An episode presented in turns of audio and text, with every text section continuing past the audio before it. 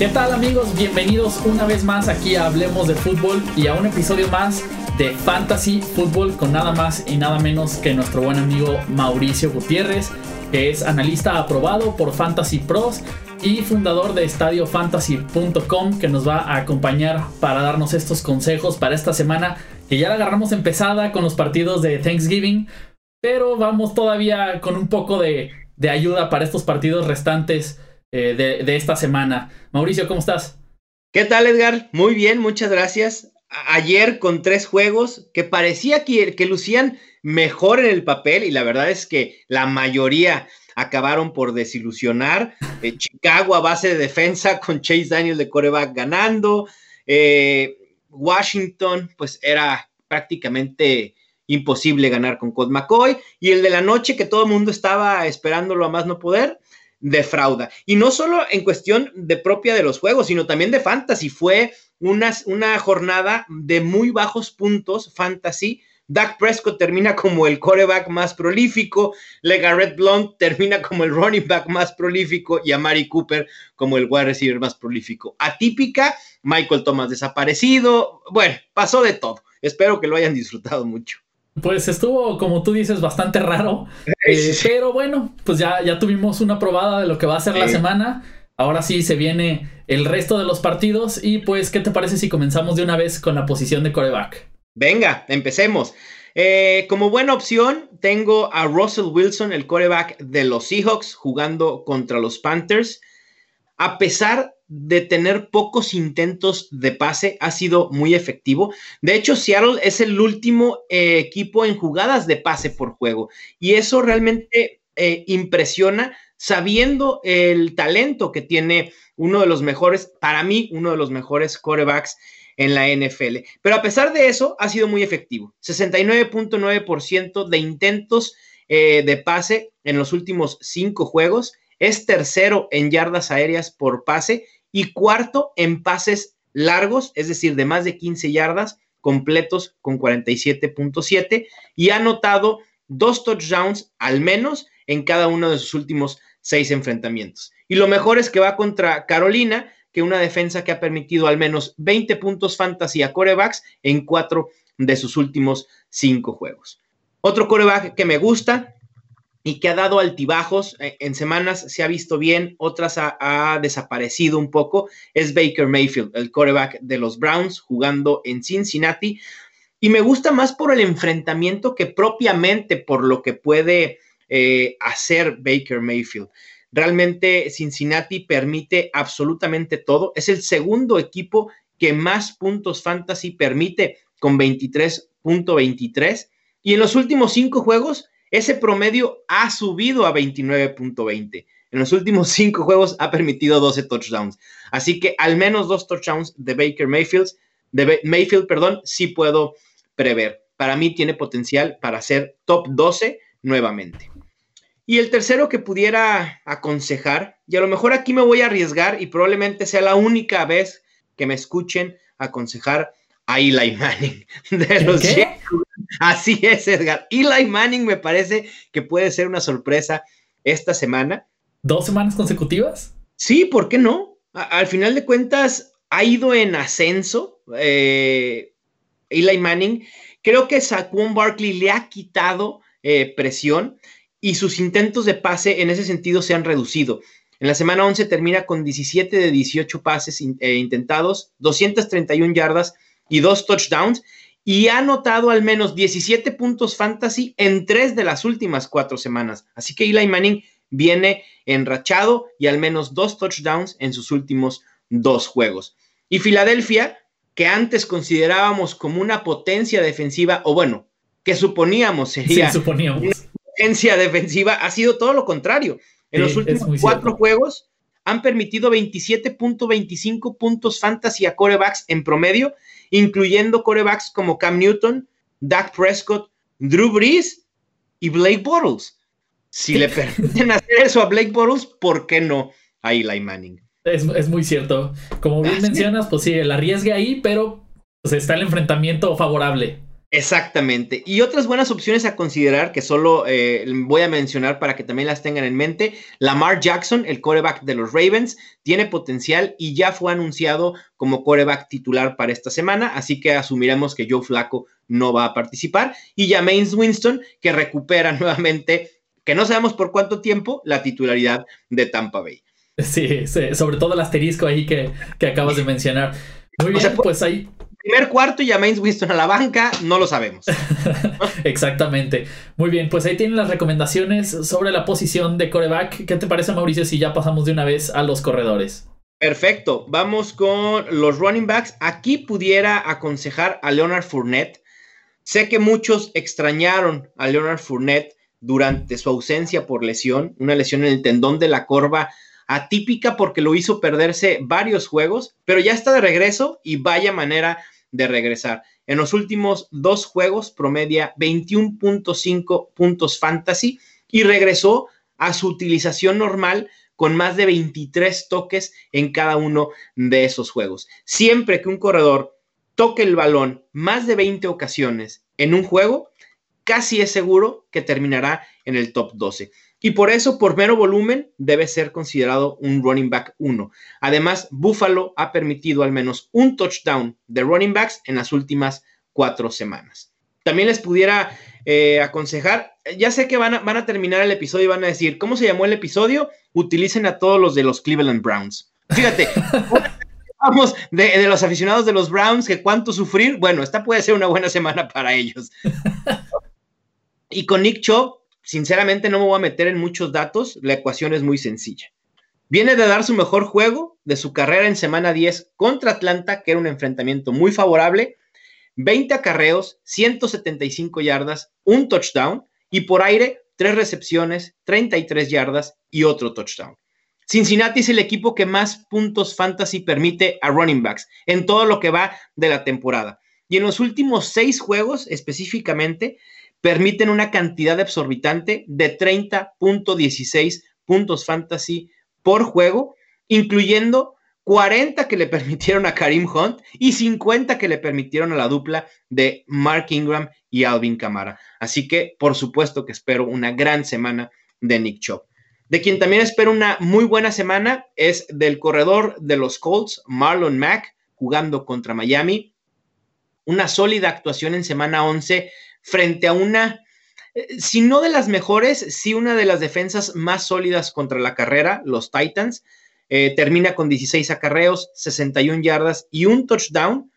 Y eh, como siempre, Mac tiene problema de lesión, siempre dos o tres veces por semana se ausenta de la práctica, pero parece ser que no hay ningún problema con su disponibilidad y va a jugar. Y además Miami en los últimos cinco juegos ha permitido 22.8 puntos a running backs. Entre otras buenas opciones que les voy a mencionar, me gusta Matt Breida y también de los 49ers y también Dalvin Cook de Minnesota. Y como malas opciones, pudiera mencionar a Doug Martin, que parece ser que libró una lesión grave en el tobillo. Eh, la semana pasada tuvo que abandonar el juego por eso, pero además la defensiva, perdón, la ofensiva, bueno, y también la defensiva de Oakland no es de temer. Eh, sinceramente pueden ser uno de los peores equipos en la NFL. Y Doug Martin, a pesar de haber eh, heredado el rol de Marshawn Lynch, quien está fuera por lesión para lo que resta de la temporada, no ha superado los 10 puntos fantasy en ningún juego desde que asumió la titularidad. De hecho, ahorita que lo mencionas, yo tengo a, Doug Martin en, una, pues en la liga fantasy donde estoy lo siento por ti. Eh, no, en verdad ni siquiera lo he puesto en alineación en varias semanas. Sí, no, la verdad es que eh, vale la pena tenerlo en roster porque en caso de alguna lesión de tus titulares, bueno, pues mínimo puedes pensar en 6, 7 puntos semanales. El problema es que ese potencial, no hay un potencial en Doug Martin, vaya, y, y menos si no anota touchdown. Claro. También eh, habría, perdón, falta uno, Eder. Me ah, falta uno. adelante. No me, lo quites, no me lo quites del guion. Bueno, bueno. Yo ando atento aquí. Está bien, está bien. Philip Lindsay de Denver jugando contra Pittsburgh. Y aquí va a ser difícil que alguien que tenga a Philip Lindsay lo vaya a colocar en la banca y lo entiendo totalmente después de su gran semana 11 en la que tuvo 11 acarreos, 79 yardas y dos touchdowns. No estoy aconsejando que lo coloquen en la banca, aquí debo hacer la aclaración, pero que sí tengan eh, cierta reserva con el potencial que puede tener para semana 12 enfrentando a Pittsburgh. Una defensa que solo ha permitido más de 100 yardas a running backs en dos juegos en todo lo que va de la temporada. Claro, pues no es tanto entonces como el, talento, sino el enfrentamiento en este caso, el que no le favorece. Así es, digo, no hay que esperar dos touchdowns, a lo mejor sí unas 60 yardas y un touchdown, que puede ser valioso como flex o en el running back 2, pero no esperar que Philip Lindsay nos pueda ganar por él solo o echarse en hombros nuestro equipo fantasy. Pues ahí tienen las recomendaciones de eh, corredor. ¿Qué te parece, Mau? Ya pasamos de una vez. Ahora sí, creo que ya estamos eh, terminados con corredores. Vamos ahora con receptores. Venga, vamos con los wide receivers. Comienzo con los que me gustan para esta semana. Stephon Diggs, gran semana 11, 18 targets, muchísima utilización para Diggs. 12 recepciones, 126 yardas. Y si eso les entusiasma, a quienes lo tienen, lo que les voy a decir les va a entusiasmar todavía más. Sus targets han ido aumentando bastante semana a semana. De la semana 7 a la 11, promedia 14.3 targets por juego, mientras que Adam Thielen solo promedia 9. Hay una gran diferencia. Parece ser que Kirk Cousins está volteando a ver más a Stephon Diggs en, esta, en estos momentos, quizá también por el auge que había tenido Adam Thielen y las defensas están eh, enfocándose en detener a Adam Thielen y eso abre espacios para Stephon Diggs. Eh, será un duelo diferente contra Green Bay al que tuvo en semana 2, pero creo que vale la pena recordar lo que hizo Stephon Diggs eh, iniciando la temporada. Nueve recepciones, 128 yardas y dos touchdowns, precisamente contra el equipo que enfrenta en semana 12. Otro receiver que me gusta, quizás sea más como sleeper o una opción profunda, pero creo que pudiera sorprender, es Kiki Couty de los Texans enfrentando a Tennessee. En semana 11, 9 targets, 5 recepciones, 77 yardas, contra una defensa de Washington que no había estado haciendo mal las cosas. Tuvo un gran regreso después de haber estado ausente con una lesión del tendón de la corva. Y de hecho, lo mejor fue que fue líder del equipo en targets y en yardas y igualó con DeAndre Hopkins en recepciones. Así que lo están utilizando mucho más que a Demarius Thomas, como se creía en un momento que Demarius Thomas vendría a quitarle targets a Kiki Couty, no ha sido así. Y de hecho, el novato está, pues está jugando como el wide receiver de slot, porque corrió el 71% de sus rutas desde esa posición. Y contrario a lo que pasa con los running backs, Tennessee sí permite muchos puntos fantasy a wide receivers. Así que me parece una muy buena opción. Y como malas opciones, hablando de Tennessee y este duelo de Monday Night, eviten a Corey Davis. Ha demostrado potencial, pero solo por momentos muy esporádicos, es la realidad. Solo dos juegos en toda la temporada con al menos 10 puntos fantasy y solo dos touchdowns en lo que va del 2018. Ha sido una decepción total, junto con la ofensiva de Tennessee, que parecía que comenzaba a carburar en las últimas semanas. Lo peor de todo es que Tennessee se enfrasca en no utilizar a Corey Davis y desperdiciar su talento. En un enfrentamiento la semana pasada contra Indianapolis, en un juego en que iban abajo por muchos puntos, Corey Davis solo termina con cuatro targets. Realmente es inexplicable. Y además el estatus de Mariota en veremos, y si juega pudiera estar limitado, y si no juega, pues el quarterback será Blaine Gabbert. Así que mejor busquen otra opción. Al igual que como lo que les comenté con Philip Lindsay, creo que Manuel Sanders también hay que llevárnosla con calma. Quizá no lo dejen en la banca, pero no esperen un gran eh, día de Manuel Sanders, porque además ha ido como en tobogán. ¿eh? No sé si Manuel Sanders, probablemente sí, le haya afectado la salida de Demarius Thomas. Eh, Demarius Thomas, bien o mal, en Denver, acaparaba atención de secundarios y ahora realmente toda esa atención se ha volcado contra Sanders. Ya son tres juegos consecutivos con cinco o seis puntos fantasy y con menos de 10 targets por juego.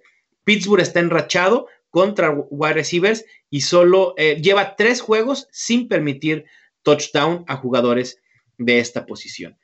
Y el último que les pediría evitar es a Christian Kirk de Arizona enfrentando a los Chargers. Dos semanas buenas en las últimas tres y ya todos eh, me preguntan, Christian Kirk es buena opción, Christian Kirk es buena opción. Probablemente lo sea, pero realmente Larry Fitzgerald ha tomado otra vez las riendas de ese ataque aéreo. Sus targets han bajado, obviamente, eh, porque Fitzgerald es la opción primaria de, Josh Rosen. Y además, Christian Kirk seguramente va a enfrentar al defensive back Casey Hayward, que es uno de los mejores en la posición. Muy bien, pues ahí tenemos las buenas y malas recomendaciones para la posición de receptor. Ahora pasemos a la desaparecida posición de, de tight end. Sí, aquí como siempre, en buenas opciones es cuando se queda en mute eh, la parte del, podcast. Si no escuchan decir nada es porque esas son las recomendaciones. de hecho, la, vez que comentaste que, que aquí se escuchan los grillos, los puse ¿eh? en postproducción. Sí, escuché, me quedó claro. Estuvo muy buen detalle. Oye, pues bueno, aquí sí, George Kittle. Me parece que es algo obvio, pero bueno, había que recomendarlo porque George Kittle ha sido uno de los Titans más constantes. Y esta semana decidí colocarlo como mi tight end número uno, obviamente ayudado porque Travis Kelce no va a jugar. Eh, es el arma principal del ataque aéreo de San Francisco. Ha tenido al menos 75 yardas en 7 de los últimos 10 juegos. Y por ahí preocupaba qué sucedería con George Kittle haciendo dupla con Nick Mullen de coreback. Y la verdad es que han tenido una química inmediata. En dos juegos con Nick Mullen, George Kittle tiene 191 yardas y un touchdown. Y lo mejor es que Tampa Bay es el segundo equipo que más puntos permite a Titans. Otro que me gusta, para seguir con esta semana de Vivan los Browns, me gusta David Njoku enfrentando a Cincinnati. No me sorprendería si Cleveland gana este juego. De verdad, no me sorprendería absolutamente nada. Entiendo que con el Titan tengan sus reservas porque van dos juegos decepcionantes para Njoku y desde semanas 5 y 6 no ha tenido más de 10 targets. Eh, sin embargo, la semana 10 fue apenas la segunda en la que no superó las 50 yardas desde que Baker Mayfield es el coreback titular y Cincinnati representa un duelo muy favorable porque es el cuarto equipo que más puntos fantasy permite a tight ends. Y por último, en la recomendación, eh, buenas recomendaciones para después pasar a quienes considero malas opciones. Vance McDonald de Pittsburgh enfrentando a Denver. Como si la posición de tight end no estuviéramos sufriendo, bueno, acabamos de perder otra opción. OJ Howard fuera toda la temporada, así que entre menos opciones tengamos, pues obviamente también van surgiendo otros que quizá no tengan tanto renombre. Pero Vance McDonald se ha colocado como una opción interesante en la parte como de tight end 1 de la parte de abajo, es decir, top 12, top 15 pudiera ser, dos juegos consecutivos con al menos nueve puntos y en dos de sus últimos tres ha tenido al menos seis targets. Otra buena opción a considerar, también ténganlo en la mente, Cameron Braid, quien será el tight que supla a OJ Howard. Y aquellos a evitar, tengo en primer lugar a Evan Engram. Y después de lo que vimos de Evan Engram en el 2017, que sí, a lo mejor se benefició por la ausencia de Sterling Shepard, por la ausencia de, Odell Beckham por momentos. Eh, esa utilización en su temporada de novato no se ha visto reflejado en el 2018 y me sorprende porque es un tight end que realmente es un wide receiver muy corpulento, pero los Giants no quieren utilizarlo y es imposible confiar en un tight end que es el tercero en snaps de su equipo. Así que con esa poca utilización no vale la pena. Promedia poco más de tres targets en las últimas dos semanas y la última vez que superó los 10 puntos fue hace cinco juegos, sin contar los que estuvo ausente por lesión. Otro que no me encanta para esta semana es Jared Cook contra Baltimore. Su potencial para anotar touchdowns lo mantiene en la discusión para ser un tight end top 12. Sin embargo, tiene un enfrentamiento complicado contra Baltimore. Habría que considerarlo en la parte baja de ese top 12, quizá ah, justo afuera del top 12. Y por último, Kyle Rudolph. Y aquí, si puedes poner el meme, digo, el, GIF que está un cuate así, ya sabes cuál, me ah, refiero. Sí, el que está buscando así como para los lados, ¿no? ese mero, por favor. Kyle Rudolph. qué decepción. Creo que puede ser el tight end más decepcionante de toda la temporada. Totalmente desaparecido. Cinco targets en semana 11, solo atrapa 12 para 13 yardas, no ha superado las 40 yardas desde la semana 5 y no ha anotado desde semana 3. Cuando creímos que la llegada de Kirk Cousins le ayudaría a Kyle Rudolph, por supuesto que estábamos equivocados. Kyle Rudolph era una mejor opción fantasy con Case Keenum. Duele este, aceptarlo, pero esa es la realidad. Pues sí, ni modo. Lo que es, es así de sencillo. Y seguramente alguien ya tendrá con quien ya o sea, reemplazar a Kyle Rudolph, ¿no? Y Kyle Rudolph deberá estar vagando ahí entre la banca y, y, los waivers y agencia libre en la mayoría de las ligas. Claro. Muy bien, pues ahí tenemos la posición de tight end y ahora pasamos a esta estrategia de las defensivas, de estar rotando, que se le conoce como streaming. Mauricio, ¿a quién nos tienes de defensivas esta semana para, para streamear? Tengo tres, realmente no es una gran semana para el streaming, pero hay tres que se cuelan al top 12 que pueden ser interesantes.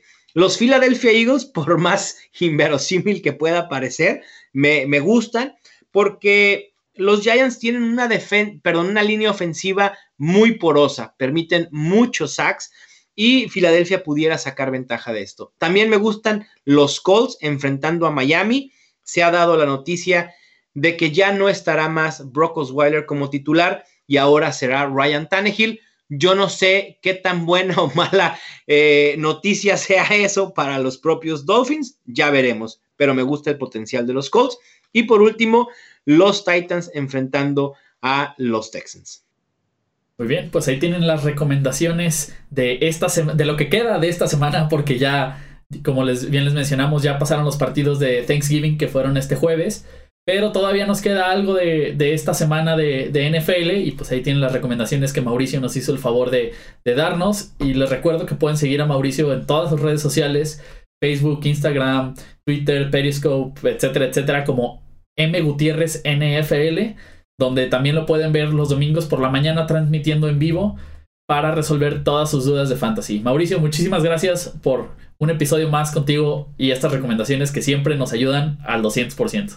Gracias a ustedes, de verdad es que siempre es un placer. Mucha suerte en todos sus enfrentamientos, excepto si juegan contra mí, ya saben, ahí ni una suerte para ustedes. Ahí ya saben, el dicho típico de todos los enfrentamientos fantasy. No olviden suscribirse a nuestro canal si es que no lo han hecho para que vean todos los videos y los podcasts que se publican cuatro veces por semana, así como también eh, darnos eh, follow en nuestras redes sociales en Facebook, Twitter e Instagram. Yo soy Edgar Gallardo y nos vemos en el próximo video.